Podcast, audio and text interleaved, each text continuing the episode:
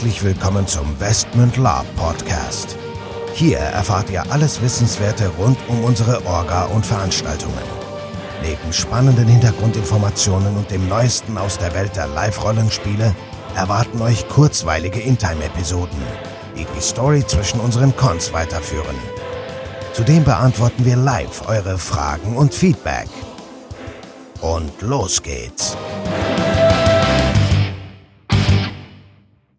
Herzlich willkommen zu einer Sonderfolge des West mit Lab Podcast. Wie immer mit dabei der Nico und der Michael. Ja, und wir dachten, wir machen mal eine Sonderfolge äh, und erfreuen euch mit unserem Bericht zu unserer letzten Veranstaltung. Genau. Westmund Dunkle Chroniken 4, die Rückkehr des Grauen Propheten, gerade eine Woche her. Die Erinnerungen sind noch frisch, die Knochen tun noch weh. Aber äh, wir hoffen, dass alle wieder gut und heil nach Hause, zu Hause angekommen sind. Wir bedanken uns nochmal bei allen Spielern und NSCs für eine tolle Veranstaltung. Jo, und dann steigen wir mal ein. Ja, steigen wir mal ein. Ja, ich glaube, wir erzählen vielleicht einfach mal, was es damit auf sich hat. Wir sind ja im Investment Lab Podcast und äh, geben euch einen kurzen Rückblick, äh, was ihr alles hättet machen können. ja, ja, gut, das meiste haben sie ja gemacht. Das meiste, das meiste wurde ja gemacht, was ihr hättet machen äh, sollen vielleicht. Nein, das wurde auch gemacht. Und warum manche Sachen so gelaufen sind, wie sie gelaufen sind. Also ohne da jetzt auf Outtime-Geschichten einzugehen oder ähm, uns, uns zu beschweren oder auszuheulen, das können wir in anderen Podcast-Folgen machen. Diesmal jetzt wirklich nur in Time der Plot. Ja, wir waren wieder auf der Eisenburg unterwegs. Die Eisenburg ist in Westmünd dann gesetzt immer die Freusburg bei Siegen. Eine schöne Location. Optisch gesehen, äh, tolle Zimmer. Gut, aber es geht ja ums In-Time. Also, was war passiert? Es gab mal die Schlacht um Uktem, hatte ein grauer Prophet Westmund heimgesucht, das war ganz am Anfang unserer Zeit, der vierte Con, den wir so gemacht haben, und der hat sich mal wieder zurückgemeldet. Und zwar auf der Eisenburg. Zeitgleich muss man wissen, auf der Eisenburg gab es mal einen Goldrausch. Der, Goldrausch-Con wurde auch äh, gespielt, das war der Westmund 9, ebenfalls auf der Eisenburg. Ja, seitdem ist einiges passiert. Es gibt Grenzbarone in Westmund, die sich jetzt abwechseln auf den Burgen.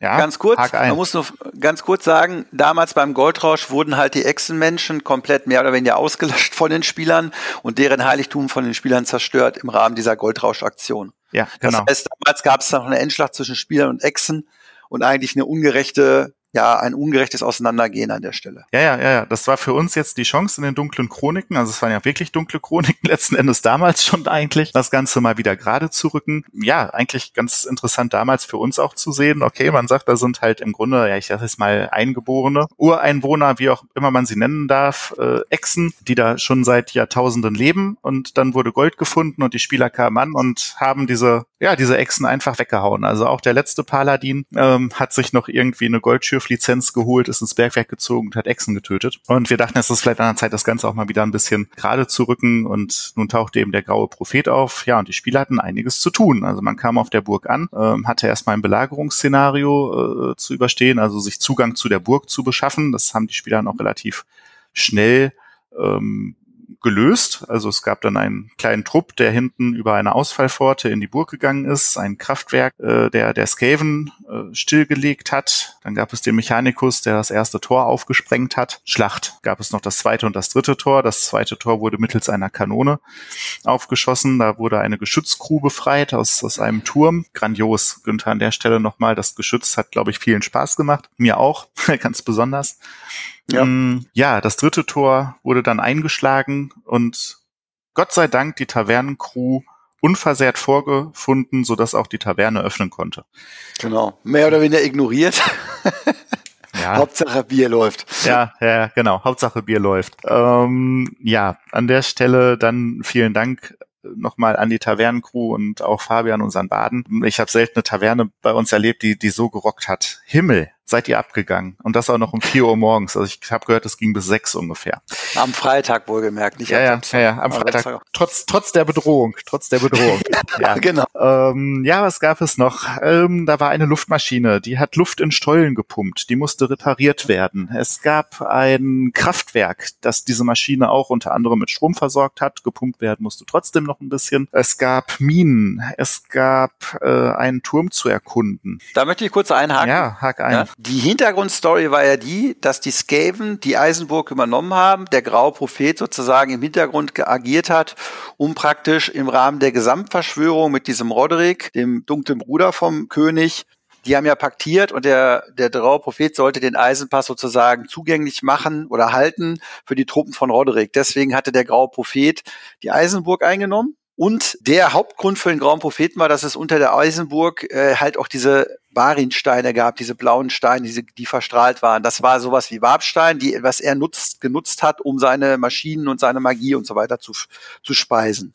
Deswegen hat er das überhaupt mitgemacht, das Spielchen. Ne? Ja.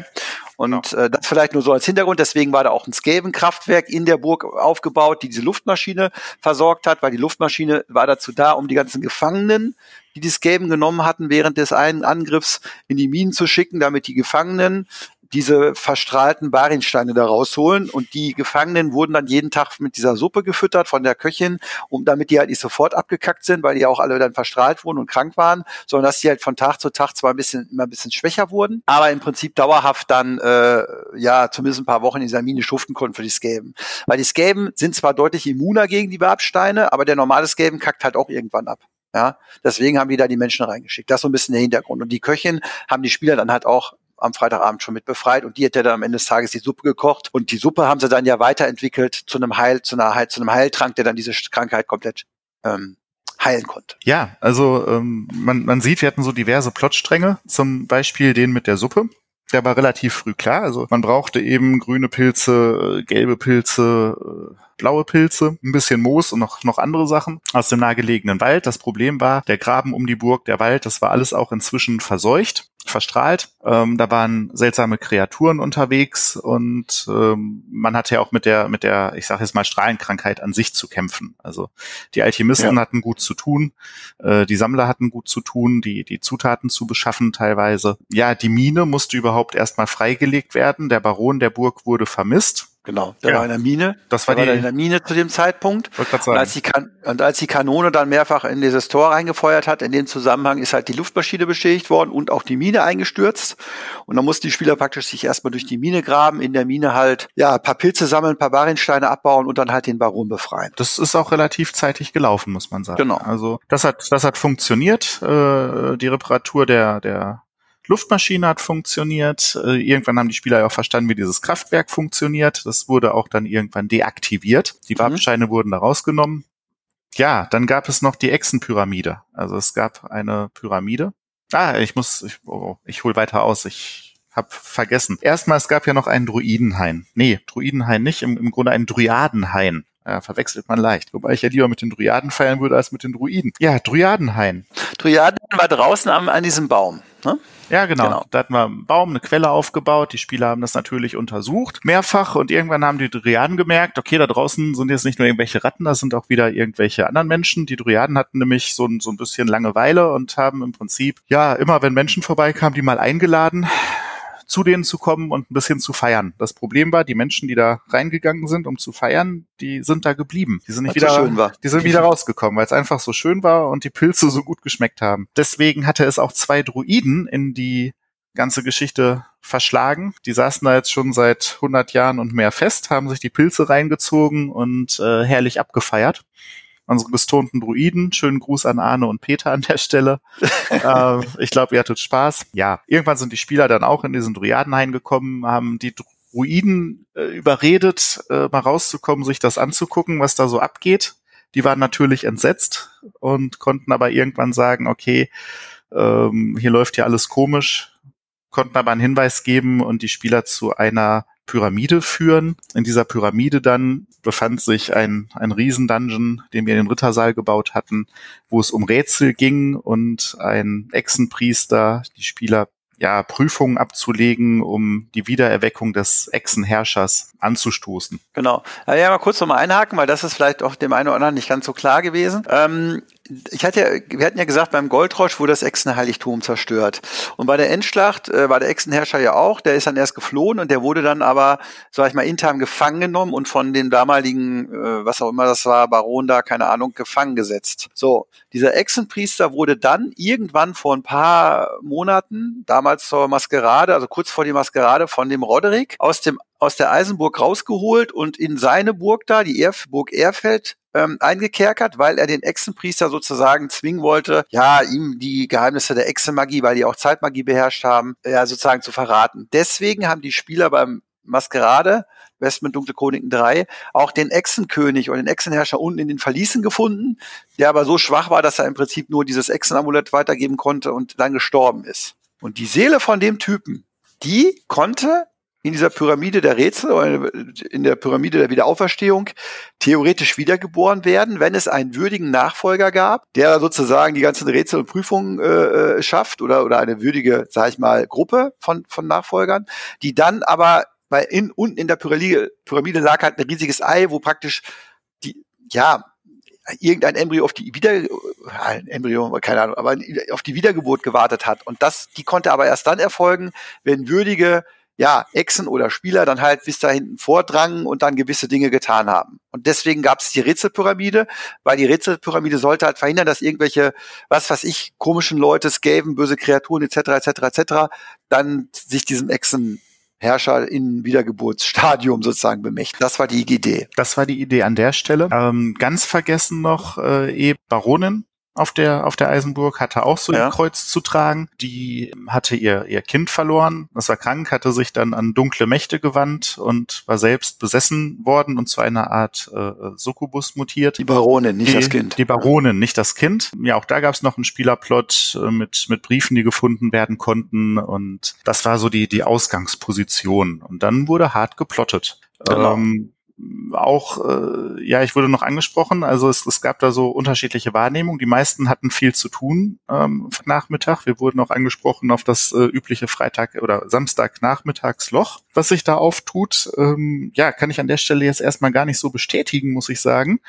Denn Samstagnachmittag auch noch einiges. Also Samstagnachmittag wurde der, der Burggraben von den Kreaturen gereinigt. Die Rätselpyramide lief noch äh, in vollen Zügen. Das Heilmittel aus der Suppe wurde hergestellt und äh, der Baronenplot, der die, die Mine die, lief, die, die Mine lief noch. Der Baronenplot wurde beendet. Die Baronin wurde exorziert sozusagen und äh, geheilt von dieser Besessenheit. Ja, ich finde, das war schon eine ganze Menge. Ähm, dazwischen gab es noch Schlachten, also die, die Samstagmittagsschlacht nenne ich sie mal. Die, die war, ähm, ich würde mal sagen, ja, die, die Skaven hatten schon leichte Vorteile durch die, durch die Sonderwaffen, die sie dabei hatten. Also das, das lief schon ganz, ganz ordentlich für die, für die Skaven. Und dann gab es eben Fragen, die, die Endschlacht fiel relativ kurz aus und die Skaven hatten auch nicht mehr so viele Spezialwaffen dabei.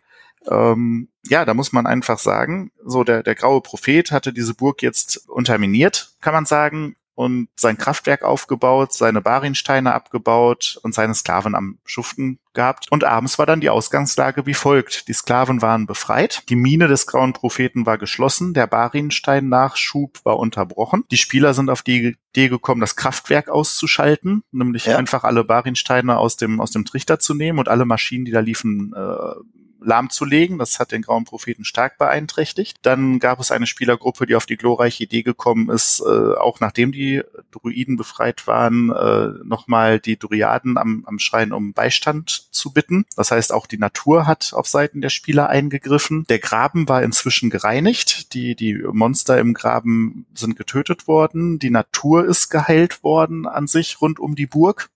Mhm. Das hat dem Grauen Prophet natürlich auch zugesetzt. Und ähm, nicht zuletzt war dann auch die Geschichte noch mit äh, der Rätselpyramide. Die Spieler haben wirklich alle Rätsel da gelöst soweit, haben ganzen Nachmittag gespielt und geplottet und gerätselt. Das heißt, am Ende des Tages wurde der Echsenherrscher wiedergeboren, was mich besonders gefreut hat. Da konnte dann eben der Friede zwischen Menschen und Echsen und eine äh, bestehende Koexistenz weiterhin gesichert werden.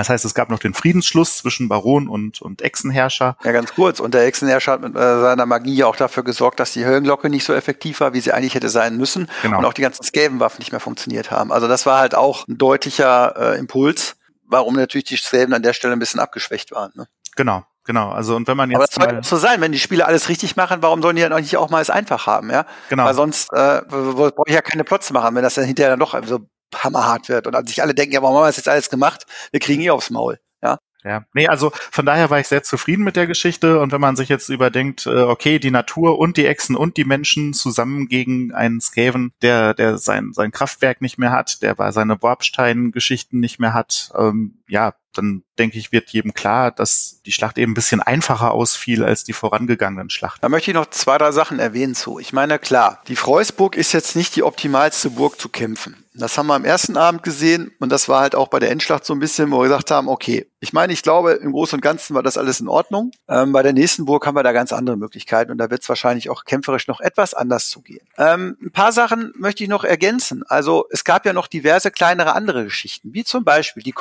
Kopfgeldjägergeschichte. Oh, Drei Kopfgeldjägergruppen, die ähm, Spieler gesucht haben. Zwei Gruppen, die sozusagen in der Burg waren, eine, die schon infiltriert war. Das war nämlich die Truppe, die unten in der Spielhölle saß, die auch super gespielt hat. Also es gab diesen Kopfgeldjäger-Plot, wo die Spieler ja auch ganz gut äh, am Ende des Tages da performt haben und die Kopfgeldjäger dann sogar alle noch festgenommen haben. Es gab die Spielhölle, was auch eine klasse Aktion war, die dann hinterher sogar, stimmt auch für einige Spiele eine ganz tolle Erfahrung da, ein bisschen dran teilzuhaben. Ja, es gab den Plot mit der, wie gesagt, mit der Baronin. Es gab hinter die Gerichtsverhandlung ja auch noch, also neben dem Exorzismus, der eigentlich durchgeführt wurde, es gab die Gerichtsverhandlung noch. Ja, und so gab es dann doch an der, dann gab es ja noch diese Näherin, die da rumgelaufen ist. ist wie gesagt, genau, das waren also auch so Nebenplots. Die Näherin sollte ursprünglich die, dann die, die Luftmaschine reparieren. Ja. Also von daher ist plotmäßig, wie gesagt, wir hatten knapp 50 Szenarien. Ich glaube, da ist einiges gelaufen. Natürlich ist es immer so, nicht jeder kriegt alles mit und vielleicht will man auch nicht alles mitmachen und mitkriegen. Ja, aber ich denke mal, wir haben, also da die Spieler, sag ich mal, 95 Prozent von allem selbstständig gelöst haben, sind wir von unserer Seite ganz zufrieden. Ja, das muss man sagen. Ich denke, die meisten auch. Ja, ja, absolut. Also, wie gesagt, der, der Sturm auf die Burg am Anfang war ja auch sehr schön dargestellt ja. und mit, ja. mitunter, klar, es, es kann nicht jeder alles mitbekommen. Es, es gibt zwischendurch mal Sachen, die laufen dann nicht so wie ursprünglich geplant, die werden anders gelöst, aber wir sagen immer, wenn es schön gespielt ist, dann funktioniert es eben auch und das ist, dem, dem bleiben wir auch treu, würde ich sagen. Genau. Vielleicht ein kleiner Ausblick auf den nächsten Con. Wir haben ja auch ein paar Dinge mitgenommen, so an der Kritik, die dann auch kam. Wenig, aber natürlich äh, nehmen wir auch Kritik ernst. Wo wir uns, äh, also was auf jeden Fall beim nächsten Con intensiviert wird, sind die Kämpfe und Schlacht, weil das Gelände einfach was ganz anderes hergibt. Es geht ja dann auch in erster Linie um Belagerung und sozusagen um den finalen Angriff. Das heißt, da wird es deutlich mehr Kämpfe, deutlich größere Kämpfe geben. Gleich bleiben werden natürlich die Rätsel und Dungeons werden ja, und dadurch, wenn das Gelände halt auch ein bisschen einfacher zu bespielen ist, was die Schlacht angeht, werden vielleicht auch die ein oder anderen Problematiken, die damit einhergehen, sich ein bisschen verändern. Ja, hast du noch was zu ergänzen? Nö, ich kann sagen, die Woche ist um, der Schmerz lässt nach. Abschließend hat's mir Spaß gemacht und ja, ich freue mich schon eigentlich auf die nächste Veranstaltung. Das ist ein gutes Zeichen, wo wir sonst genau, häufig genau. gesagt haben, also so eine Scheiße macht man nie wieder. Äh, mir tun alle Knochen weh und so. Nee, dann, also inzwischen sage ich, nö, ich freue mich schon auch auf den nächsten Teil der Kampagne und bin schon gespannt, was danach kommt. Genau. Ja, da wissen wir ja auch schon ein, zwei Dinge. Aber gut, ja, schon ein paar zwei. An dieser Stelle vielleicht auch nochmal, ich weiß, aber man kann es gar nicht oft genug sagen. Von unserer Seite nochmal einmal einen ganz herzlichen Dank an alle NSCs und Helfer, vor allen Dingen die Auf- und Abbauhelfer. Ohne euch hätte das Thema nicht funktioniert. Ich meine, wir waren, also ich war irgendwie am Sonntagmorgen um halb drei zu Hause morgens. Ähm, auch mit vielen Helfern ist es trotzdem echt ein Akt immer, aber ohne euch Helfer wäre das überhaupt nicht möglich und deswegen nochmal vielen Dank an der Stelle. Wir freuen uns, euch beim nächsten Jahr wieder mit dabei zu haben. Ja, das hoffe ich doch. Gut, dann in diesem Sinne wünschen wir euch was. Wir hören uns demnächst wieder und bis dahin. Ciao. Ja, bis dann und tschüss. So, bevor jetzt wirklich Schluss mit dieser Episode ist, an dieser Stelle noch einmal der Hinweis, dass wir uns natürlich jederzeit über euer Feedback und eure Fragen freuen. Ihr könnt diese gerne als Facebook-Kommentare unter die jeweiligen Episoden-Postings schreiben oder einfach eine Mail an orga.westmund.de raushauen. Zudem würden wir uns mega freuen, wenn euch der Podcast gefällt und ihr uns eine 5-Sterne-Bewertung und eine nette Rezension bei iTunes gebt. Das hilft uns, den Podcast immer besser zu machen. So long und bis denn.